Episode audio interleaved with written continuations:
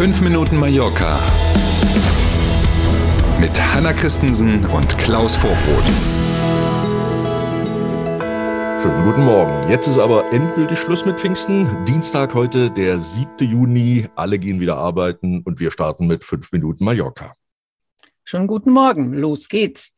Eine neue Studie der Balearen-Universität UIB zeigt, wie viel Wasser die Touristen auf Mallorca verbrauchen. Spannendes Thema mit mindestens einem ebenso spannenden Ergebnis.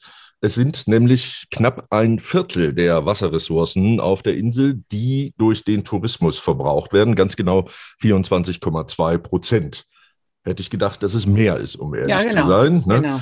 Die Fachleute der UIB, also der Balearischen Universität, haben den Zeitraum während des Lockdowns in der Corona-Phase genutzt und konnten damit also auf reale Zahlen zugreifen und mussten keine mathematischen Modelle hochrechnen, sondern hatten einen direkten Vergleich aus den Gemeinden der Insel. Wie ist es denn in einem Zeitraum, wenn Touristen da sind und wie ist es jetzt während des Lockdowns, wenn keine Touristen da sind, was den Wasserverbrauch angeht? Das wurde dann entsprechend mathematisch berechnet und wissenschaftlich fundiert aufgearbeitet.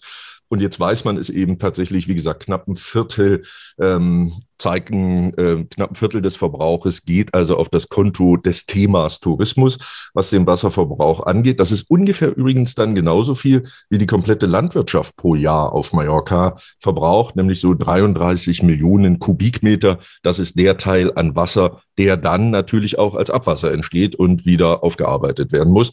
Dennoch bleibt es dabei, ich hätte viel mehr gedacht.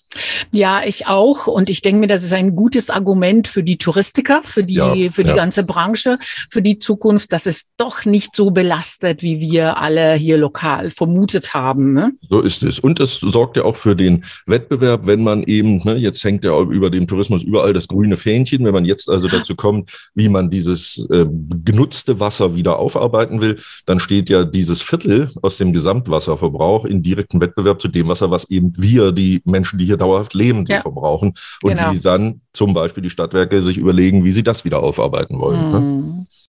Ganz anderes Thema. Jetzt kann man ja abends schon wieder lange draußen sitzen. In Palma sorgen die vielen Terrassen von Bars und Restaurants immer wieder für Diskussionen weil man irgendwie vielleicht auch so eine App bräuchte, damit man weiß, okay, ich bin jetzt in dieser und jener Straße, wie lange darf hier eigentlich der Gastronom die mhm. Terrasse draußen offen lassen?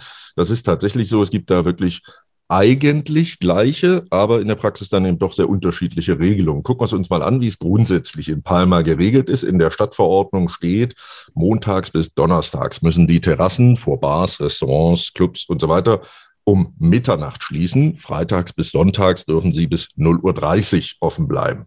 Jetzt kommen wir zu den Ausnahmen. An der Playa de Palma zum Beispiel gilt für die Sommermonate bis in den Oktober rein, dürfen die Terrassen grundsätzlich an allen Tagen bis 1 Uhr in der Nacht offen bleiben. Das gilt auch für ein paar Gebiete in der Altstadt von Palma, die als besonders touristisch wertvoll wichtig betrachtet werden. Drei Straßen daneben aber, gleiche Altstadt von Palma, da gelten Regeln, da ist wieder der Schutz der Anwohner die große Überschrift und da müssen die Terrassen dann eben schon um 23 Uhr schließen. Also alles ein bisschen tricky. Ne? Ähm, mhm. Wenn man vorhat, länger zu bleiben, einfach vorher mal fragen, wie lange die aufmachen dürfen und ansonsten ja. muss man sich natürlich darauf verlassen, dass die Gastronominnen und Gastronomen wissen, wie lange sie offen haben dürfen. Über Pfingsten war die Insel natürlich sehr voll. Der mhm. positive Trend im Tourismus setzt sich fort. Hotels freuen sich auch im Juni über eine hohe Auslastung.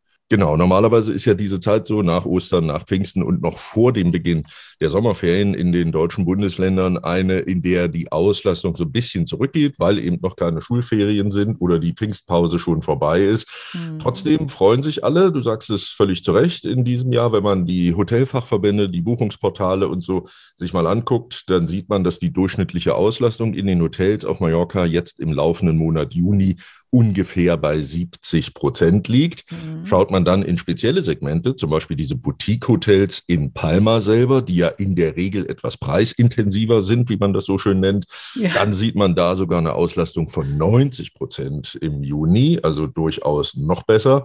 Und auch das Thema Ferienwohnung und Finca-Vermietung läuft wie geschnitten Brot im sprichwörtlichen Sinne.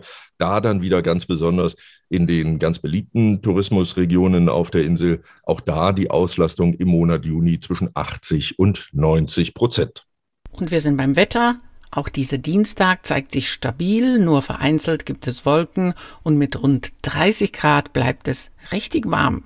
Ach, fast schon Sommer. Ne? Wir arbeiten uns ja so langsam in Richtung des 40. Mai, wie die Mallorquiner ja gerne sagen. Also wenn dann der 10. Juni rum ist und die Erfahrungen zeigen, ab dann ist stabiles Sommerwetter, da sind wir jetzt ja fast schon. Also dann freuen wir uns. Dürfen wir auch ins Wasser, ne Klaus? Dann darf man auch offiziell ins Mittelmeer, genau. Alle anderen dürfen natürlich auch, darf ja jeder selber entscheiden.